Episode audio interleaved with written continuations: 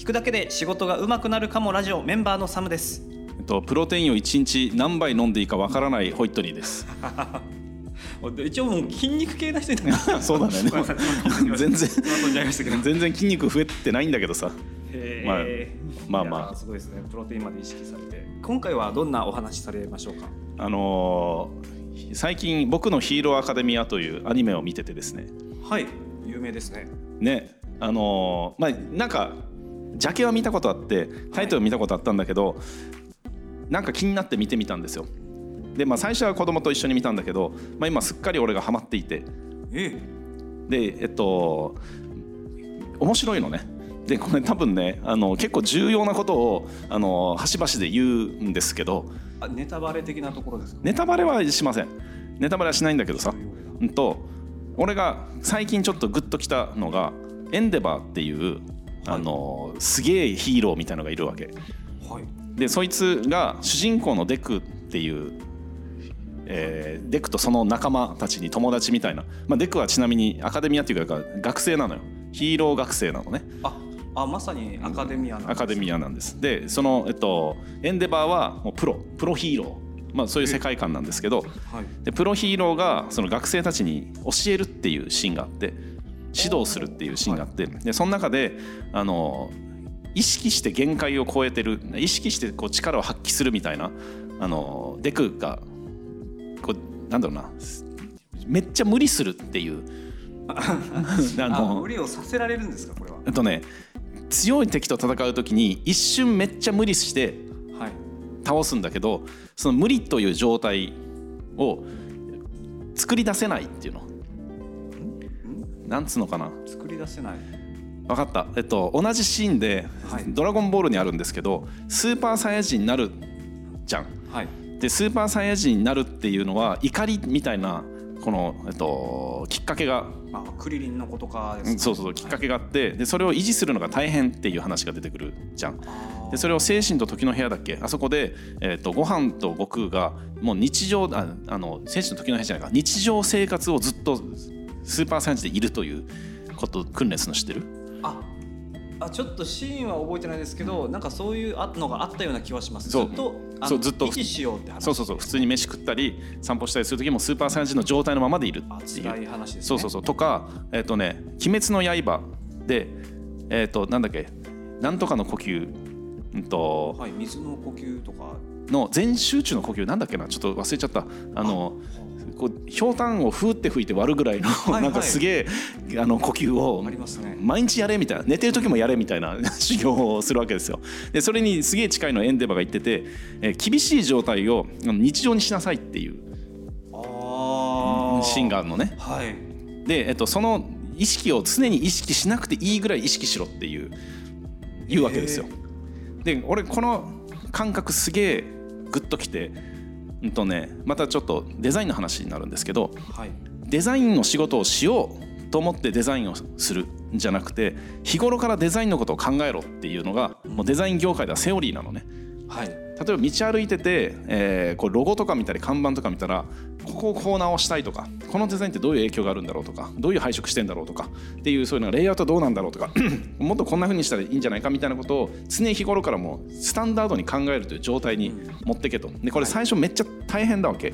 もうなんかどれ見ていいか分からんし何が正解かも分からんし、で俺はデザイナーとして駆け出しなんだけど世の中にあるデザインを批判していいのかとか評価していいのかとか、はい。なんかいろんなことになるんだけどもうそのなんか、うんと、疲れるのよめちゃくちゃ、めちゃくちゃ疲れるんだけど毎日やってたらだんだん慣れてくるのね。でそれが当たり前という状態になるんですよ。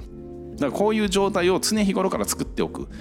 今の自分のマックスのパワーが、えー、と数年後まあ1年後2年後ぐらいにそれが日常っていう状態にするっていうのをこの僕のヒーローアカデミアでこう伝えていてでまあ漫画なので、えーサクッとそれができてしまうんだけど でもなんかこのうんと人が成長するにあたって必要な努力みたいなことをちゃんと伝えてくれるアニメだなと思って結構おすすめなんですよ。今僕調べて見てみましたけど熱血教師みたいな方ですか？エンデバー。炎にも。あそうそうそう。そうそうそうそう。あの目から火が出てる。で目からとかあの目のあたりから火が出てる。ああこれブワーっと。ボワっと出てる人なんですけど、大変な 大変不便な方だと思うんですけど。で昔はさあの結構そのアニメの中で、えー努力するっていうシーンを見せてたわけ。例はい。えば「鉄拳珍味」っていう漫画とかだとそう、はい。あの修行のシーンがむしろ売りみたいな、あそうですよねうん。修行の仕方とか修行の創意工夫みたいな。まああれあの空手キットっていう映画の宮,、はい。あの宮城さん。はい。ワックスかけるワックス服でおなじみの,、い。あのおっさんみたいな感じでその修行の仕方にをに工夫があるみたいなそういうこう修行をしている風景みたいなのを見せていくっていう漫画結構多かった気がするんですよ。はい。えー戦うにあたってその前の準備段階でこんなに努力してきたんだからこいつは倒せるだろうみたいな、ところが相手がめちゃくちゃ強くてさらに限界を超えて倒すみたいなそういうプロットがあったと思うわけ。で今の漫画って、えっと、修行シーンがあんまない気がしてて、あいまあそうですかね。言われてみたらそうですかね。まあ、例えば、まあ、俺最近でもないんだろうけど「ブリーチ」っていうはい。やつでは人気漫画ですね。そう、えっと、修行シーンよりもピンチになったらパワーアップするっていうイメージが強いんです。あそう何かしらそのスーパーサイヤ人化みたいなそうそうそう。それを超えた状そうそうそう。態とかああとは仲間が来る。あー。それ敵もスーパーパワーアップする。ね。と とか。なんかそういうなんつうのかな、えー形が変わるデザインが変わって、はい。やより強そうとかかっこよくなるっていうことをしてる気がするしてたのね。その当時、そう、はい。あのナルトとかも面白い漫画だと思うんだけど最初は結構修行めっちゃやってるんだけど、後半になってくるとその強さのインフレみたいなのが毎週起こある感じで、でこう形態が変わってくっていうの敵も味方も。はい。これなんでかなと思ったんだけど多分ねフィギュアが売れるからなんじゃないかと思ったんですよ。そうですね。で「ワンピースも修行するというよりなんか次々とキャラクターが出てきたりする。はい、外見も人なのかといううんような状態、だからグッズビジネスビジネスとこう絡み合っちゃってんのかなと思うんです。あそれはうんそうですね。ありますね、きっとそれはね。で僕のヒーローアカデミアはそんなに変わらない っていうのと、うん。確かに。状態はちょっと奇抜なファッションとかはあるかもしれないけど基本的にそれは個性であって。そうなんかねこれヒーロースーツがめっちゃ変わってってもいいと思うんだけど強くなるごとに、そんなに変わらないっていうのとやっぱなんかねすげえスポコンみたいな感じなの。もう根性根性根性根性で。ちょっと懐かしいです あの訓練をめっちゃやる、まあ、が学校なので授業の中で訓練をめちゃくちゃやるみたいな。でその中でいちいち気づいていくみたいな話。でそこにスポット当ててって近年のアニアニメというか漫画の中ではちょっと面白い形なんじゃないかなと思っていてですね。まあ、懐かしい感覚ですね。僕見たことなかったんですけどどれこれだけ人気だと海外でも人気ですか？あそうなんだ。そうですへえでもなんかアベンジャーズをモデルにしたとかなんとかって聞いたことがあ本当？ああちょっとアメコミ風かもね。そうです、うん。だからまあ、あのー親しみやすいのかなって漠然と思ってたんですけど、そういううん。昔懐かしいうん原点回帰みたいなところうん。もちょっとみんな忘れてたから、またハマったのかもしれないですね。まあなんかじ強引に時代の変容とつなげると、まあ、ぼヒーローアカデミ僕のヒーローアカデミーって昔からやってると思うんだけどはい、あの現代人がもしかしたらよこう TikTok とかインスタのストーリーズとか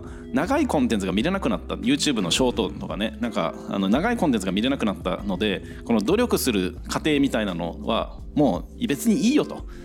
なんかとにかくハイライトというかあのクライマックスをバンバン見せてくれみたいな。ので、えーできたのかなと。ね。はい。ところが最近プロセスエコノミーっていう言葉が出てきたりとかして、はい。うん、とその要は話ってさ強いやつが出てきてそれを倒すっていう話になるじゃん。少年誌って大体。負けることは許されませんからね。そうそう。でキャラ立ちさせていくしかないんだけどキャラ立ちとか能力とかっていうのも、もうインフレしてて多分どの漫画でも大体この能力戦みたいな感じになってきてると思うんだけどこの修行の訓練の工夫の中に焦点を当てるっていうのに立ち返った気はしますね。あでもまあヒロアカが最近のアニメかっていうとそうじゃないと思うので 他のアニメとか漫画を見てないから何とも言えないんだけど。ー確かにもう気づいたらみんな強いとかですからね。ね。でさらにさらに進化してっていう。うん。あそこももしかしたらあ今言われてみてようやくなんかうん。腑に落ちたところがありました、なんかあのーワンピースでさえっと3時の師匠のゼフっていう人がいるじゃん、あ料理人の、はい、そうそう。あの人めっちゃ伝説みたいな。で足を失ってみたいな。はい。あの人今どれぐらい強いんだろうって思っちゃうわけ。ですよやでもグランドラインにいませんよね。いやいない。じゃあい今っていうのはその今の3時から見てはい。あどれぐらい強いのか。あ大きくなりすぎたかもしれない。そうな強さがもうインフレしてしまったがゆえに、はい。当時のレジェンドみたいな人がカスみたいな扱いをされるっていうのはちょっと切ない。そうですよね。僕も今最近その会社内でうん。ワンピースのカードが流行ってて、うんうん改めてまたそのワンピースの話がうん。よくされるんですけど、うん。そのグランドラインからもめちゃくちゃ強い人が出てきて、さらに今ねなんとかかだかギアチェンジだかはいはいはいフィギュアが売れるからですよ。あの最初に会ったやつらの,、あの悪魔の実を食べたやつらのうんうん。存在感の凄さ、うん。こいつらには絶対かなわんみたいな、うんあれがもうヘナチョコ一般人化されしてるんですよもはや。みんな悪魔の実食べてて。うん、人ですが 貴重なんだよね、まあ、このってね。あ そういう、まあ、今あのその昔のキャラも今はなんかまた再登場してきてるらしいんですけど、うんそういうのはありがたいなって思う嬉しいなって思うんですけど、ちょっとその辺のインフレ化とかなんかもううんこれ食べたらうんもうポンと強くなるっていうすっ飛ばしたうん、描き方とかっていうのはちょっともう確か最近のトレンドになってたかもしれないですね。日常現実そんなのありえないのではい、日々訓練です。響訓練。うん、で自分のマックスが常に日常でなきゃいけないっていうことをヒロアカは教えてくれるよっていうそんな話でした。えー大人にもじゃあそういう忘れた気持ちを取り戻してくれるというよりはその、うん。